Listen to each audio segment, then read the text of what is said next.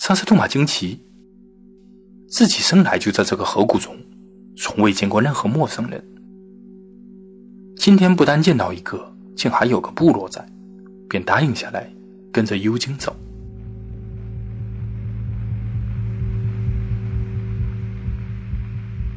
幽精在桑萨杜玛熟悉的河谷中七弯八拐，竟朝着桑萨杜玛最熟悉的山谷走去。那座山谷最温暖避风，是他母亲最常选择驻扎的地方。越走越熟悉，竟一直走到了这座山谷的谷口。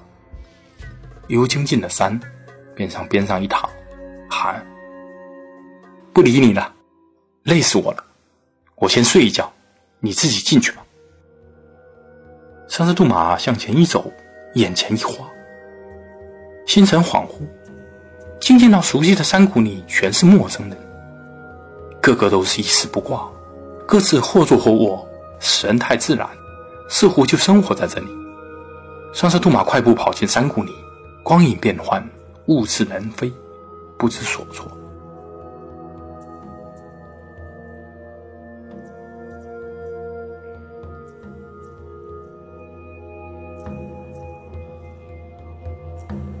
山谷内的裸体男女大声尖叫，纷纷跳起来，大惊失色，四处逃窜，有的捡起石头聚在一起，盯着上车杜马，一步步后退，仿佛见到了鬼怪一般。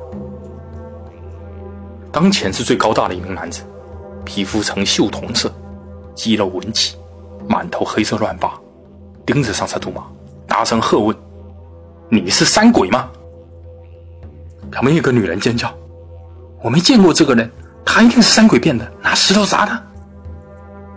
上车杜马却不知为何，泪流满面，哽咽道：“我不是。”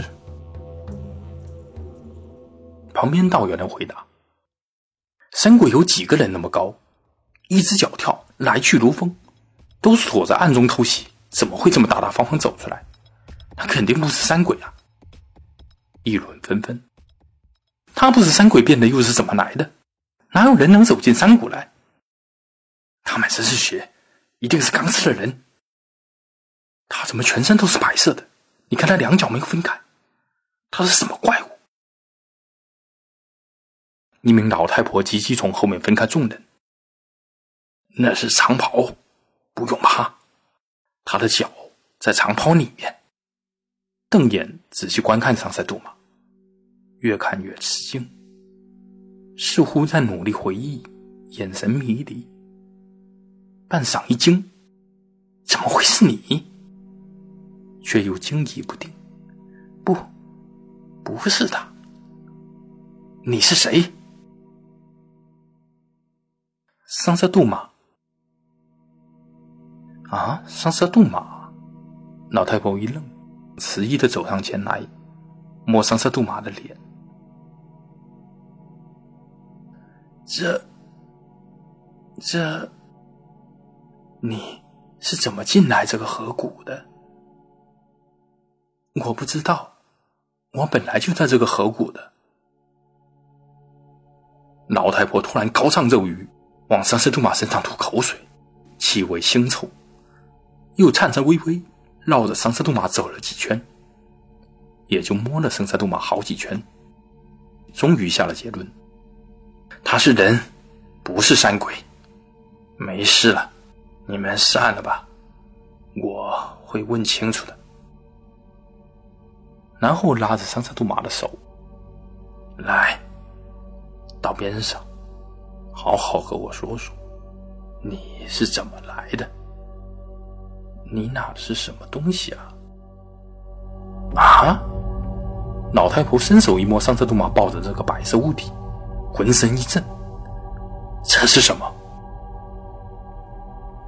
怎么会有这样的东西？没有神在里面的。上色杜马急道：“您也发现了？您也是巫师吗？”老太太看了上色杜马一眼：“我算不得巫师，我小时候倒是见过巫师。”我是个不圣职的巫婆，现在勉强主持点祭祀，不会什么法术。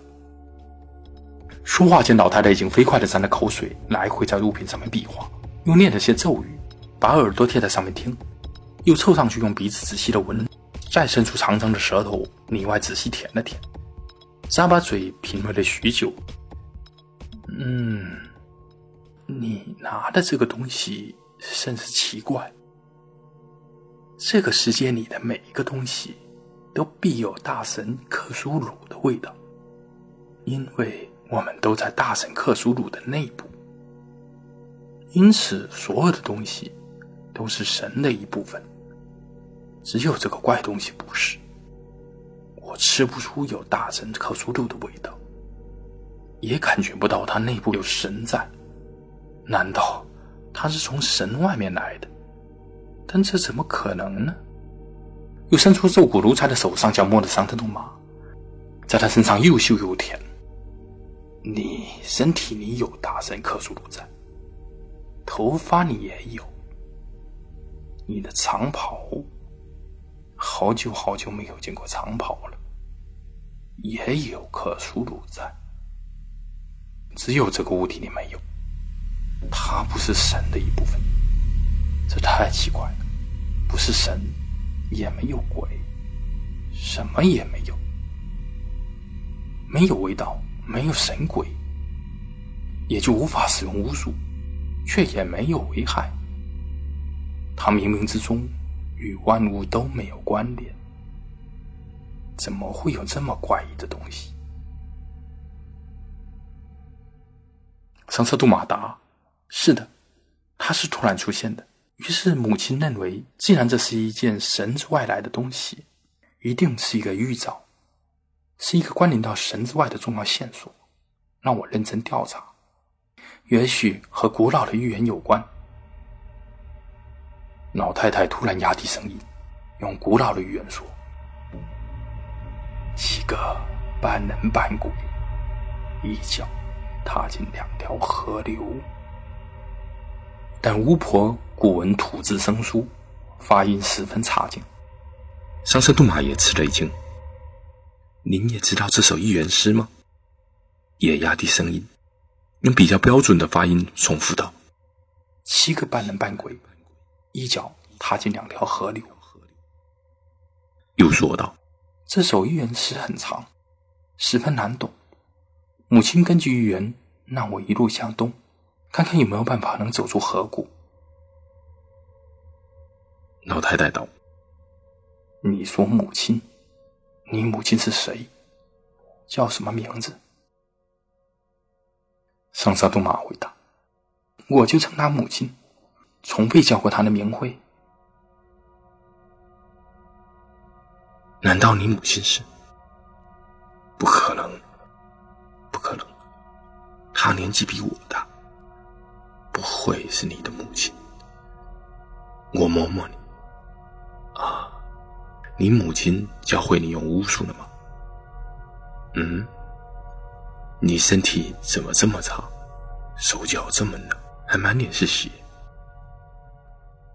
上色杜马道：“母亲教了我很多巫术，但我学了却用不了。母亲很不高兴。我从小身体就差，气血虚弱，经常头晕，手脚冰冷。血吗？血。”在脸上抹了一把，脸上的血都凝结了。心想自己初来乍到，就告对方族人的状，场面着实难看。遂答：“我在河里摔的。”老太太嘿嘿一笑，吩咐族人今后照顾桑塞杜马的饮食起居，便拉他的角落里，将桑塞杜马所有问题都问得仔仔细细。桑瑟杜玛一点心机有无，竹筒倒豆子一般全说了。翻来覆去，无非是从小身体很虚弱，母亲严格教他学习，生活在和这里一模一样的河谷内。桑瑟杜玛生性迷糊，记性不佳，从小生活单调，没见过什么人，颠三倒四也说不出什么来。老太太一直微笑着，一直唠叨询问了一整夜，只问到天亮还不肯休息。桑色杜玛已经把他一生所有细节都说了十来遍。族中无人入睡，女人们都在小声交头接耳，小孩哭了一夜，男人们聚在一起四下张望，手里紧紧捏着石头。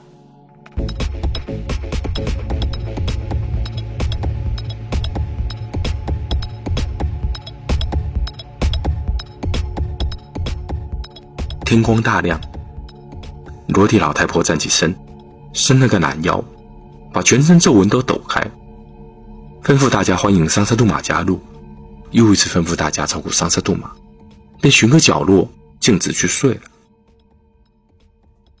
尤金突然跳到桑瑟杜玛身边，躲在桑瑟杜玛背后，拿眼瞄老太太。这回见到欧婆对他没有什么反应，知道无事，便大摇大摆的到一旁又去睡了。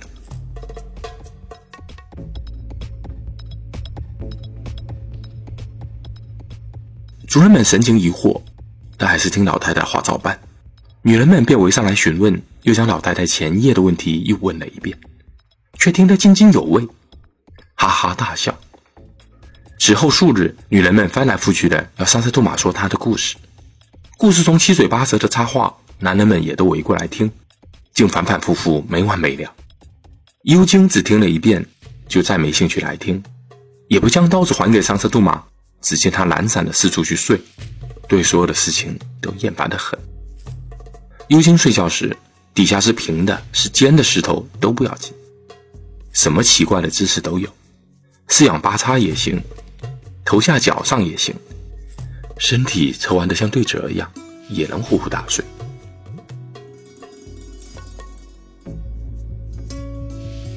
后来反倒是听众插嘴说的多，桑车兔马说的少了。他的故事人人都能背得出来。插话间，桑瑟杜马对这里就渐渐了解了起来。这个部族的人生活就如同桑萨杜马原先度过的相差仿佛，只是没有人教他们学习罢了。于是，一天到晚无所事事，只是人多，因此无聊的八卦掌故倒很多。翻来覆去，也就在这个河谷。很快，桑瑟杜马便也听得熟悉了。河谷中同样一棵植物也没有，也没有其他动物。只有上游漂下来的鱼可以吃，因为人多，鱼便显得紧张，因此在河边收集鱼便是一件严肃的大事，不容疏忽。还好河水多时鱼多，河水少时鱼少，始终不绝。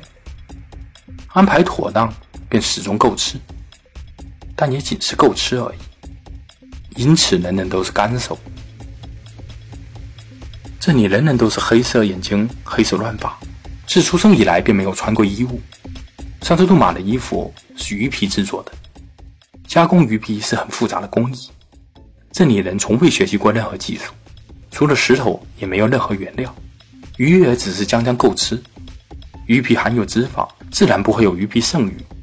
小孩出生时皮肤倒是不黑，然而这里没有丝毫树荫，白色石头反射强烈的阳光，人人又不着衣物。自然，个个都是晒得全无死角的黝黑，全是一丝不挂，也从未觉得丝毫羞耻。几乎每个人都是出生在这个河谷中的，除了老太太。听说原来部落中还有年纪更大些的老人，他们制定了这里的种种规矩，随后一个一个去世了。这里年长些的人一般是老太太的后代，年轻些的就全是老太太的直系亲属了。据说老巫婆小时候是跟着其他人从山谷外来的，来了以后就再也没有离开过。那时老太太还小，很多事情也是听故去的长者说的，早已记不真切。老太太已经有些糊涂，也如同小女孩们一样天真烂漫，全无心思。这里除了石头和鱼一无所有，所以所有人都只能每天一起嬉闹游戏，闲得发慌，无事可做。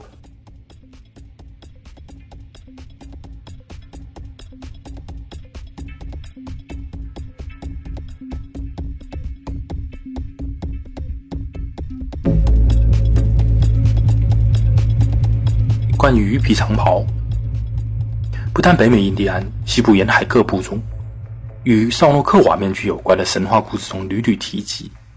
太平洋对岸北部，却有一支以制作鱼皮衣服而闻名的少数民族，被称为赫哲族。赫哲人是中国人口最少的民族之一，相当古老，散布在东北以西伯利亚，族群称呼有好几种，这些称呼在当地语言中大概是本地人、东方人或是江边人的意思。鱼皮衣服是赫哲人的传统服装，抗寒、耐磨、防水。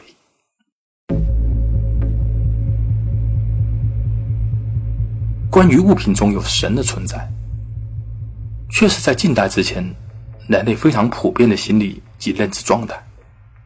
自为巫婆这样去感受并理解物品，并在这套思想中表述。人类经常是需要精神性的解释才能够理解这个世界，理解人与外物的关系。第一次世界大战时，著名的劳伦斯带着对阿拉伯人深深的善意，以英国人兼基督徒的角度观察阿拉伯穆斯林的精神世界有何不同。他描述道：“贝都人。”无法在自己内部找神，他非常确信他在神里面，他无法想象有什么是神或不是神。神原本就是至高无上的。精神与物的统一关系是什么？有时需要神来指代这个抽象关系，有时并不需要神这个词，可以以万物有灵来表述。或者提出万物中有至高的道的存在。中国有物国两忘、天人合一的追求。全世界各民族思想中都有对精神与物之间关系的探讨，是全人类共通的心理建设。也许可以用很多方法，比如用主客体意识来理解，这是认知中非常重要的部分。这里只是略表这种认知意识的普遍。后文会有章节专门深入这个话题。